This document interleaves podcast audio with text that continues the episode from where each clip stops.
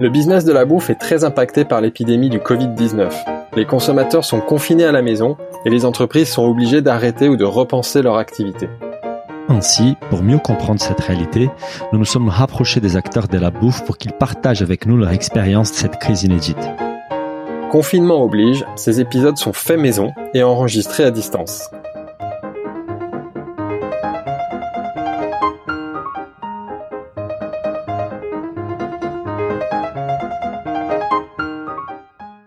Bonjour à tous. Alors je suis comme d'habitude euh, avec euh, mon associé Daniel, le roi de l'enregistrement et de la production de podcasts à la maison. Bonjour Daniel. Ah, bonjour Philibert. Et aujourd'hui nous sommes avec Fabien Solman, le cofondateur de Pool House. Bonjour Fabien. Bonjour. Alors pour pour ceux qui ne connaissent pas Pool euh, House, Pool House c'est la révélation de Business of Bouffe ces derniers mois. On, a eu le plaisir d'enregistrer ensemble un épisode qui a cartonné et on a pris beaucoup de plaisir en effet à découvrir votre votre marque et votre engagement pour produire, comme vous dites, des œufs qui ne tuent pas la poule et qui respecte le bien-être animal. Mais aujourd'hui, on va on va parler de toi et on va parler de la de ta, ta gestion de la crise du Covid-19 et de son impact sur ton business et de l'organisation que tu as dû mettre en place pour maintenir son son activité. Donc la première question, c'est quand est-ce que tu as pris conscience de l'ampleur de la crise? Alors, euh, bah déjà, nous, la dernière journée du salon de l'agriculture avait été annulée, donc ça avait été un, petit peu le, le, le signal d'alarme euh, quand même que ce genre de manifestation pouvait plus avoir lieu, et on savait qu'il y avait d'autres salons qui devaient arriver sur le mois de mars, et on a, on a vite eu confirmation qu'ils étaient supprimés. Donc après, je pense un peu comme tout le monde, euh, l'allocution avec la fermeture des écoles, ça a été quand même le signal que ça allait aller très vite. Euh, à ce moment-là, euh, on était en Bretagne quand il y a eu ce, euh, cette, cette annonce avec Sébastien et Elodie, et on a compris que là, il fallait vraiment qu'on s'organise parce que ça allait aller très vite dans la direction d'un confinement à l'italienne, et donc qu'il fallait qu'on pense un petit peu les impacts pour nous. Et on a commencé à prendre des mesures dès, dès le jeudi de l'annonce de la fermeture des écoles. Quels ont été les premiers impacts pour toi, en fait, les premières ressenties euh, lors du début de, de des annonces euh, et de, des décisions des fermetures Alors, les, les premières choses, c'est qu'effectivement, euh, l'agenda des, des mois suivants était en train de se dégager très très vite de, de tout ce qui était un peu prévu. nous, on devait recevoir des prix, participer à des événements, aller sur des salons. On a vite compris que ça, ça s'arrêtait. Euh, le, le, deuxième impact qu'on a eu, vu arriver assez rapidement, ça a été une augmentation euh, très forte du nombre de commandes. Euh, parce que finalement euh, toutes les enseignes ont vite compris aussi que l'œuf allait être très très demandé et donc euh, on a eu des, des, des commandes très élevées. Euh, ce qui nous a conduit à rapidement recruter euh, quelques éleveurs qui étaient en, en négociation et on, on, a finalisé un certain nombre de deals pour pouvoir les faire monter à bord de, du modèle. et ensuite, une fois qu'on a eu vraiment l'ensemble des, des, des mesures d'annoncer, là, on a été quand même complètement obligé de, de, prendre en compte euh, euh, la, fermeture des écoles et les mesures de chômage technique qui étaient mises à disposition, euh, on, on s'est vite rendu compte, en fin de compte, que la force commerciale, il fallait la stopper sur le terrain. Ça avait plus de sens d'aller visiter un chef de rayon. voilà, c'est donc on a on a mis en chômage technique euh, la force commerciale. D'accord. Et euh, à ce moment-là, euh, ça a été le pour nous le l'impact le, le, plus grand. On a mis en télétravail les équipes parisiennes. Euh, et une fois que les équipes parisiennes ont été euh, en télétravail, j'ai envie de dire, ça a été quand même un nouveau moment pour nous immédiatement parce qu'il a fallu fonctionner juste avec le NAS et en visio pour tout le monde. Et euh, ce qu'on a tout de suite essayé de faire, c'est de mesurer les impacts dans la chaîne globale pour voir euh, s'il y avait quelque chose qui allait euh, casser. Ouais, dans la chaîne logistique notamment, tu veux dire? Exactement. Ouais. En gros, euh, ce qui a ce qui a commencé à, à, en fait, grosso modo, toute la chaîne a tenu, c'est-à-dire bah, les poules ont pondu jusque là, tout va bien. Les éleveurs s'en occupent, ils ont de l'aliment, ils peuvent gérer. Les transports fonctionnent, ramassent les œufs, les emmènent. Euh, donc toute la chaîne de logistique fonctionne et les magasins continuent à vendre et nous passent des commandes. Donc jusque là tout est fonctionnel. Il y a juste un axe au milieu que je, dont j'ai oublié de parler et qui est euh, le point qui dysfonctionne un peu, c'est au niveau des conditionnements des œufs. Euh, parce que les œufs sont conditionnés pour certains dans des centres de conditionnement où il y a beaucoup de monde. ça ressemble un peu à une usine. Euh, et là, euh, bah, il y a beaucoup de, de, de, personnel et il y a des difficultés. Il y a des gens qui se mettent en retrait, il y a des gens qui ont, qui ont, attrapé des formes de grippe et comme on peut pas se tester, on n'est pas sûr de ce que c'est. Euh, et bah, il, y a une pénurie, il y a une pénurie de main d'œuvre. Euh, ouais, dans l'usine de conditionnement, c'est ça? Exactement. Euh, donc voilà. Vous avez mis en place des, des, des, procédures spéciales justement dans cette usine de conditionnement. Oui, alors la les salariés ont des masques ou enfin même si aujourd'hui c'est une denrée euh, rare le masque. On a eu euh, effectivement euh, des des mesures qui ont été prises assez vite euh, de notre part, euh, donc et de la part de, de, de Cocorette, notre partenaire avec lequel on fait du conditionnement dans le Nord aussi. Euh, donc effectivement, gants, euh, gel hydroalcoolique, mesure euh, d'éloignement euh, au maximum.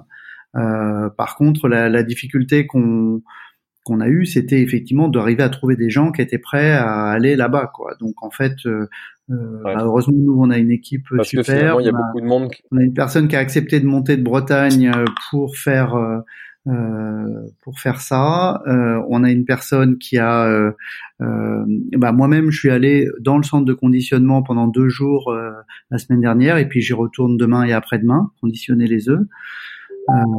parce, parce, que il faut, vous voyez, aussi être au cœur de l'action et euh, ça m'a rappelé un peu les débuts du projet, quoi. Euh, mais euh, tu mets la main à la pâte, c'est ça. Tu, tu, vas sur le terrain pour aider les équipes. Bah, c'est-à-dire que c'est délicat de demander aux gens d'aller dans une zone où il y a potentiellement un danger. C'est quand même une période qui est un petit peu effrayante pour tout le monde et euh, dire d'y aller sans y aller soi-même, c'était pas évident. Donc on a, on, moi je, je, suis content d'avoir participé, puis ça m'a appris plein de choses aussi d'ailleurs. J'ai plein d'idées maintenant. et, et, et, ensuite, euh, voilà, on a on a une personne qui a, qui a, accepté de venir, on en a euh, deux autres depuis dans nos équipes qui ont accepté de, de, de monter pour le conditionnement des œufs. Donc en tout cas, cette partie, on doit la soutenir pendant cette durée de, de, de confinement et d'effectifs réduits. Et de... Tu disais, euh, Fabien, au début qu'en fait, euh, euh, quand vous avez commencé à voir donc l'augmentation des commandes de la part de la distribution, euh, tu as finalisé des discussions qui étaient en cours avec de, des fournisseurs, en fait, avec des potentiels euh, nouveaux partenaires. Est-ce que tu peux nous en dire plus euh, Comment ces, ces, ces fermetures des, des, partenariats, ces discussions des partenariats sont faites dans, dans ces moments de, de, de, décisions qui devaient être prises assez rapidement, en fait? En fait, on était, on avait déjà anticipé euh, des, des, des, progressions. Donc on était en, en, cours de recrutement et notamment avec deux éleveurs. Euh, simplement, euh, c'était pas encore fait. On se donnait encore une ou deux semaines pour se reparler, etc. Et là, on a vite compris que bientôt on pourrait plus circuler. Donc on a accéléré euh, le fait d'aller les voir avec le technicien avicole, de les rencontrer, de vérifier sur place que tout allait bien, que ça, allait fonctionner, euh, et euh, euh de, closer un petit peu ces discussions qui, euh, sans ça auraient eu lieu un peu plus tard. Mais on a compris qu'on ne pourrait pas attendre euh, jusque-là, et d'abord parce que les commandes augmentaient, mais euh, aussi parce qu'on n'allait plus pouvoir circuler. On, on, était hier avec euh, Antoine Bresson, qui est un, franchisé Monoprix Système U, et il nous disait bon qu'en fait l'augmentation, les volumes qu'il fait, euh, qu'il a fait les semaines antécédant les annonces et pendant les annonces, a été quand même des volumes x2, x3 de son activité normale. Et il disait qu'il y a certaines catégories où, où en fait même aujourd'hui, il continue à avoir des ruptures dans la journée. Euh, c'est les, c'est genre les papiers toilettes, les pâtes et les œufs. Oui. Il dit que bah il, il fait le, il reçoit les stocks les matins et vers midi, il a plus d'œufs disponibles en rayon. Donc c'est quelque chose que vous vous ressentez, c'est un peu les feedbacks que vous recevez de, de la distribution aussi. Je oui, oui, Monoprix nous a fait euh, là la plus grosse commande qu'on ait jamais reçue cette semaine de leur part. Euh, je pense que les consommateurs se dirigent vers l'œuf pour plein de raisons. C'est, un produit qu'on peut euh, garder finalement quand même assez longtemps parce que 28 jours, ça tient plus longtemps que, que les produits frais. Euh, ça se ça se prépare en gâteau, en crêpe de plein de façons. Euh, ça se consomme tel quel, c'est des protéines animales, etc. Donc je vais pas refaire toute l'histoire, mais nous on, on connaît bien ça et, et, donc je pense que naturellement le consommateur quelque part c'est le genre de, de produit qu'il veut avoir chez lui et il sait qu'il peut il peut compter sur les œufs, quoi. pour vous, cette crise se transforme presque en opportunité, ah. euh, même si c'est toujours un peu délicat de le dire dans ce contexte-là, mais ça, oui, voilà, c'est-à-dire qu'en tout cas, euh, moi j'ai surtout énormément conscience par rapport à d'autres euh, acteurs euh, euh, que on n'est pas euh, logé à la même enseigne. Euh, donc euh, voilà. Après les, les, répercussions moyen long terme, on les on les connaît pas, mais nous dans l'immédiat, on peut Sur l'économie. Euh, mm. On a un business qui continue, euh, clairement. Ce qui, ce qui s'est interrompu, c'est plutôt des négociations avec des enseignes qui étaient très très avancées. Et euh, là, bon bah justement, tout le monde est un petit peu sur le pont et en même temps à distance. Donc il y a des, des, des, des choses qui auraient dû être transformées plus vite avec certaines enseignes. Et je pense qu'il va falloir attendre. Sinon, globalement, sur les enseignes où on est déjà, ça, c'est une période d'accélération. Si, si, on revient sur la, la, la logistique, t'en parlais rapidement tout à l'heure. Toi, pour toi, le, le, système, il est, il est solide. Il n'y a pas de risque parce qu'on parle beaucoup de, de risque de pénurie alimentaire, de, du risque d'un défaut d'approvisionnement des magasins. Toi, qui est du coup, euh, qui vois le sujet de l'autre côté, est-ce que toi, tu, tu perçois ce risque et, ou tu es plutôt confiant? Je, je, suis plutôt confiant. Je dirais les deux zones de risque que je vois dans l'ensemble de la chaîne. Enfin, les zones de risque en général sont celles où il y a de l'humain euh, en nombre et euh, côte à côte donc dans les centres de conditionnement du côté du conditionnement, et puis dans les entrepôts euh, des enseignes euh, également, il y a beaucoup de monde pour organiser tout ça. Donc un risque qu'on a nous, ce serait que dans une décision de rationalisation en disant euh, on vire toutes les petites marques, on se concentre sur les 20-80 euh, et on, on, on, dégage tout ce qui dépasse, de se retrouver bah, un peu comme tout le monde avec un chiffre d'affaires qui s'écroule. Euh, mais dans l'immédiat, les, les, livraisons ont lieu. Bon, il se trouve que nous, comme je disais, on est adossé à un partenaire qui livre partout en France aussi, donc euh, on se met sur les mêmes palettes. Euh, donc, euh, pour l'instant, je vois pas de, de, rupture.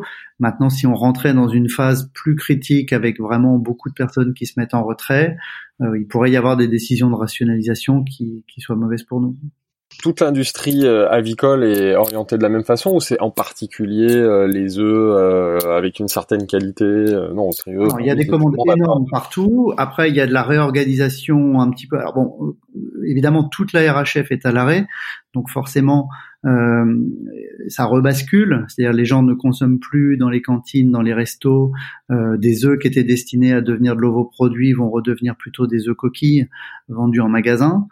Euh, donc il y a une, réorganisation en cours de, de ce côté-là.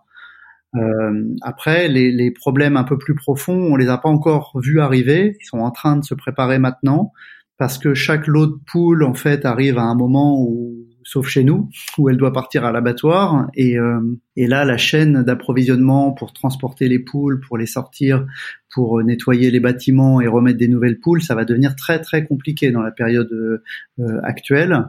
Donc, euh, franchement, il y a un, une petite inconnue euh, autour de, de, ça, mais je pense que ça doit donner des surfroides à, à certains euh, qui, ont des, qui, ont beaucoup d'éleveurs de se demander comment on va gérer la fin des lots dans la période de, de confinement. Toi, tu vendais à la, à la restauration ou pas du tout? Tu vendais qu'à la grande distribution? On commençait, donc euh, ça n'a pas eu un gros impact. Après, on, ouais, pas été impacté, ça, nous, ça, nous, a mis un coup d'arrêt sur quelque chose où on était en train de prendre de l'élan, donc c'est frustrant. Mais non, non, ça n'a pas eu d'impact.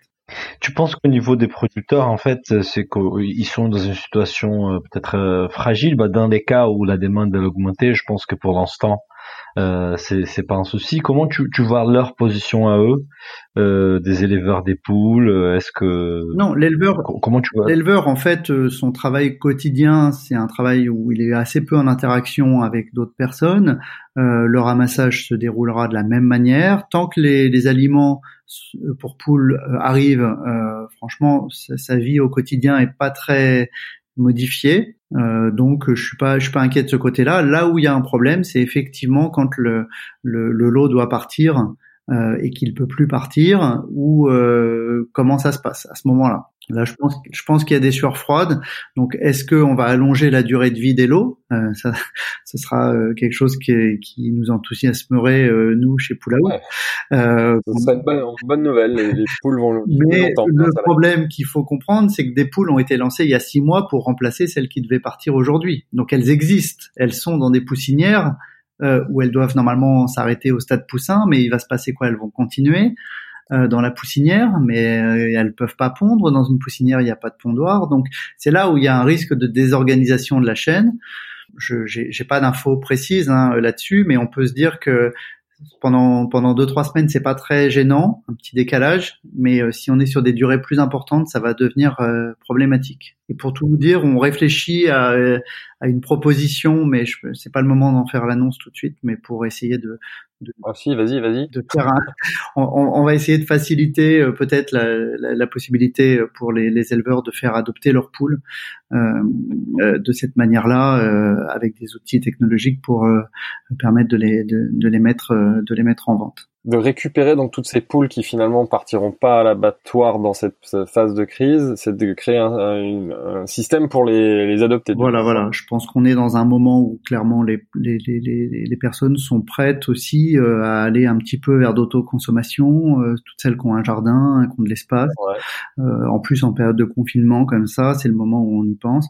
Je pense que ça aurait du sens. Bon, euh, voilà, on va. Mais ça, c'est une initiative que vous allez lancer vous ou c'est un partenariat C'est une initiative qu'on va lancer nous, mais euh, j'aurais pas dû en parler, c'est un peu tôt, euh, mais ça va pas. Bah, c'est bien, ça fait, ça fait, un petit teaser et ça fait du sens par rapport à votre, à votre, démarche et à votre combat. Oui, bah voilà. Mais c'est quelque chose que vous aviez déjà dans la tête, même avant cette situation-là, non Cette idée de. On réfléchissait déjà euh, sur, ces, sur, ces, sujets-là. Après, on pensait que ça allait être plus plus lent et peut-être plus difficile à expliquer. Je pense que là aujourd'hui, ça va devenir assez naturel de se poser en tout cas la question d'un petit peu euh, d'autoconsommation euh, pour, pour chacun.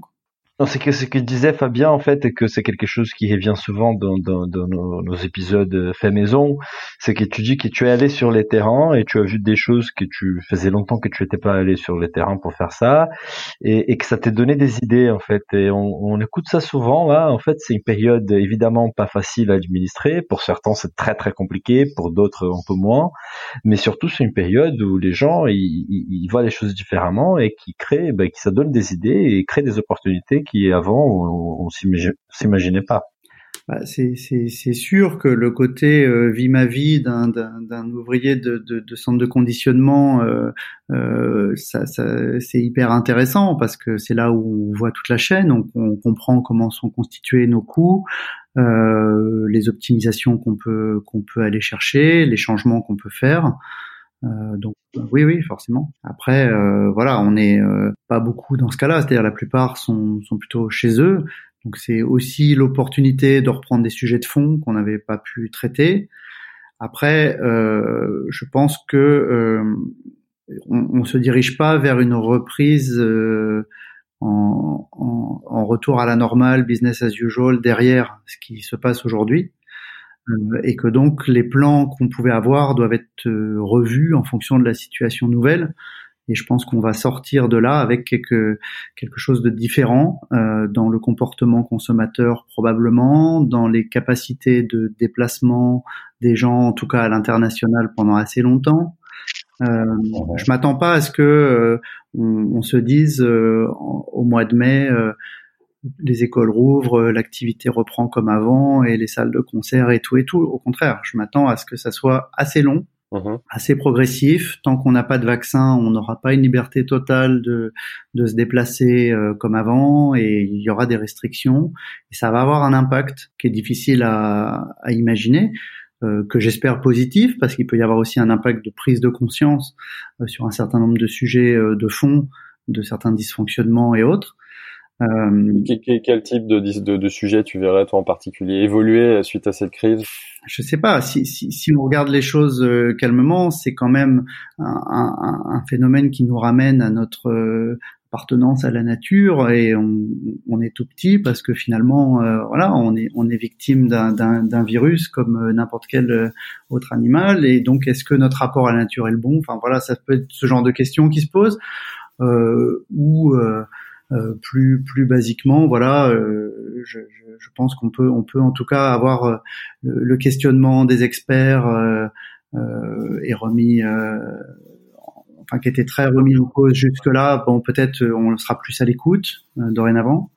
voilà, peut-être je rêve un peu, hein, peut-être que ça va pas se passer comme ça, mais non, mais je pense que les sujets du bien-être animal, c'est quelque chose qui était déjà un sujet très important et je pense qu'il sera encore plus euh, après cette crise. Et bah, on voit déjà la Chine qui a interdit la vente et consommation d'animaux sauvages, quelque chose pour laquelle il y avait beaucoup de gens qui, qui, qui, qui poussaient dans cette direction-là, mais là ils ont pris la décision. Parce que rappelons-le que... ce virus vient d'une consommation étrange d'un type d'animal euh, en Chine justement. Ouais. Alors voilà, il y a un sujet sur les animaux sauvages. Donc je lisais ce matin que la Chine interdit maintenant les marchés d'animaux sauvages. Donc c'est une première conséquence euh, qui me semble bénéfique. Concrète. concrète, bénéfique, voilà. Euh, après, est-ce qu'on va tout reprendre? Est-ce qu'on va rouvrir les, les, les Marineland, les zoos, les cirques comme avant? Je sais pas. Peut-être, peut-être que oui. Peut-être aussi que les gens vont se questionner, que ça marchera moins bien. Euh, mmh. Et puis après, ce que je mesure beaucoup moins, évidemment, c'est l'impact d'ensemble économique, euh, et, et on, on, on, doit y penser. Euh, est-ce que les compagnies aériennes vont, continuer? Est-ce que le tourisme va garder sa forme? Est-ce que et est-ce que tous ceux qui bossent dans ces secteurs-là auront encore euh, un revenu, un salaire? Est-ce qu'on se dirige vers une crise économique très très dure euh, ou pas? Euh, bien malin celui qui peut le dire. Euh, je crois que les, les, les, sont en boucle sur ces sujets-là. Moi, j'ai pas trop le temps de la regarder en ce moment, mais c'est pas plus mal. Et euh, donc difficile d'anticiper, mais je, je, je, je pense qu'on peut parier sans, prendre beaucoup de risques qu'il va y avoir des conséquences économiques très lourdes dans tous les pays et que ça, ça va pas redémarrer comme avant. Toi, toi, à titre perso, comment tu vis le confinement Du coup, tu es, chez toi, même si évidemment tu as des déplacements, tu vas sur les sites, euh, près de tes équipes. Et le, je, suis allé me, je suis allé me loger en Normandie, ce qui est quand même une situation extrêmement confortable. J'ai un, j'ai une véranda, un grand terrain et, et des champs à perte de vue. Euh, je sais pas si nos auditeurs vont l'entendre, mais moi j'entends, euh, je sais pas si tu l'entends Fidèle, un petit oiseau derrière toi. Alors en fait, c'est un ah. bourdon qui est rentré dans la véranda, pour tout dire, euh, et qui n'arrive pas à trouver la sortie. Mais effectivement, on est. T'es chez toi, t'es chez toi, enfin t'es en Normandie. On est dans des conditions euh, géniales. Après, euh, le, le, le, travail sur Doulance, bah, c'est autre chose. On a on, a loué une maison pour nos équipes là pour euh, déjà un mois qu'on va sûrement renouveler. Euh, et là, bah, on embauche à, à 7h30 du matin et on bosse non-stop pour mettre les œufs en boîte. Ils sont combien là à travailler sur Là aujourd'hui de chez nous ils sont trois et euh, on va essayer d'avoir toujours euh, entre deux et quatre personnes euh, dans, dans, dans, la période où on est actuellement. après voilà on va essayer de s'adapter, voir si on peut retrouver des, des, des, des personnes extérieures intérimaires parce que c'est c'est pas idéal d'avoir un directeur commercial ou autre qui, qui met les œufs en boîte. Vous allez vous organiser progressivement. Hein, parce que malheureusement, cette situation va un petit peu durer dans le temps. Mmh mmh mais c'est encore un autre phénomène qu'on voit de, de, cette crise aussi, et que je trouve remarquable, hyper intéressant. C'est on discutait avec Samuel des terroirs d'avenir, c'est qu'on voit au sein des, des, sociétés les équipes qui prennent les relais d'une fonction qui n'était pas la sienne euh, et qui prennent des risques aussi pour euh, pour assurer la continuité de la chaîne. Et c'est quand même quelque chose de remarquable. Je pense que déjà pour nous, autant que consommateurs, de voir qu'il y a des gens qui sont là, qui prennent des risques pour qu'on continue à bouffer, c'est quand même super. Et même au sein d'une d'une équipe euh, de voir que les gens ils sont prêts à jouer le jeu et les directeurs commerciaux qui se mettent à ranger des œufs dans une boîte parce qu'il faut que quelqu'un fasse. Exactement. Ça c'est vraiment bravo. Moi, moi, je dis je dis bravo euh, aux équipes euh, et d'ailleurs on, on va les remercier, on l'a on l'a déjà dit euh, parce que c'est c'est effectivement quelque chose qui est pas qui est pas naturel de se mettre en risque, hein, surtout qu'encore une fois on a on a aucun test et on a aucun moyen de savoir le réellement le danger qu'on court. Donc euh, euh, et euh, heureusement qu'il y a des personnes euh, sur l'ensemble de la chaîne qui prennent ces risques parce que l'approvisionnement alimentaire il est il est court et on, on, serait dans une situation catastrophique évidemment si les, les magasins ne pouvaient plus apporter des aliments aux Français. Et c'est valable pour la chaîne euh, de la distribution, euh, pour les entrepôts, pour euh, les, les conditionnements, pour les transporteurs aussi. Et euh, on remercie tous, et je le fais aussi, les, les, les personnels soignants parce qu'ils sont en première ligne du front.